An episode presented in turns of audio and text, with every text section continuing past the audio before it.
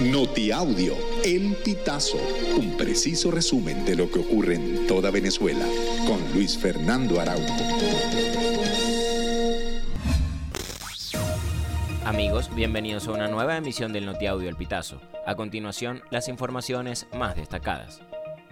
El próximo 4 de septiembre iniciará el taller virtual de cómic para crear tu superhéroe del ambiente que UNICEF Venezuela, de la mano con el programa Amigos del Noveno Arte, lanzará a través de canales digitales de forma abierta para todos los niños, niñas y adolescentes interesados. El taller tiene como objetivo dar a los participantes herramientas básicas para la construcción de un cómic que pueda luego ser enviado al concurso de historietas, superhéroes y superheroínas del ambiente. Este concurso invita a los niños entre 10 y 15 años a utilizar la creatividad para reflexionar sobre la contaminación y los riesgos de desastres debido al deterioro ambiental. El taller es completamente gratuito y se dictará en la plataforma Telegram. El Observatorio Electoral venezolano considera que tras la designación del nuevo directorio del Consejo Nacional Electoral, la tarea más urgente de este ente es la actualización del registro electoral. El último corte del registro correspondiente al 31 de julio, aunque el observatorio no precisa en su más reciente boletín una cifra que detalle el déficit de nuevos electores, Organizaciones como Súmate y Voto Joven calculan que entre 2 y 3.5 millones de venezolanos de entre 18 y 45 años no están inscritos en el registro electoral. La Gaceta Oficial número 42702 publicó las nuevas tarifas del gas metano para el mercado interno, tanto del que proviene del gas natural asociado como el no asociado al sector petrolero local.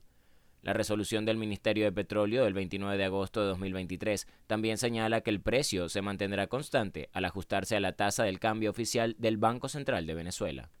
El 79% de las familias maravinas sobreviven con menos de 100 dólares mensuales, esto según un informe de la Dirección de Planificación y Estadística de la Alcaldía de Maracaibo. La encuesta aplicada a 800 familias de la capital zuliana indicó que de ese 79%, 37% maneja 25 dólares o menos mensualmente, mientras que 21% tiene ingresos entre 101 y 500 dólares y tan solo el 1% cuenta con más de 500 dólares al mes. Ronald Acuña Jr. se convirtió en el primer jugador en la historia de las grandes ligas con 30 o más jonrones y 60 o más bases robadas en una sola temporada. El jardinero de los Bravos de Atlanta conectó un Grand Slam este jueves 31 de agosto en el juego contra los Dodgers, que ayudó a que su equipo se llevara la victoria 8 carreras por 7.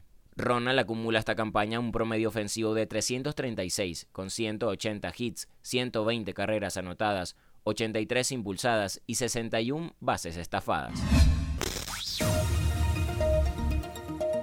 Amigos, y hasta acá llegamos con esta emisión del Notiaudio El Pitazo. Recuerda hacerte super aliado para mantener vivo el periodismo independiente en Venezuela. Narró para ustedes Luis Fernando Araujo.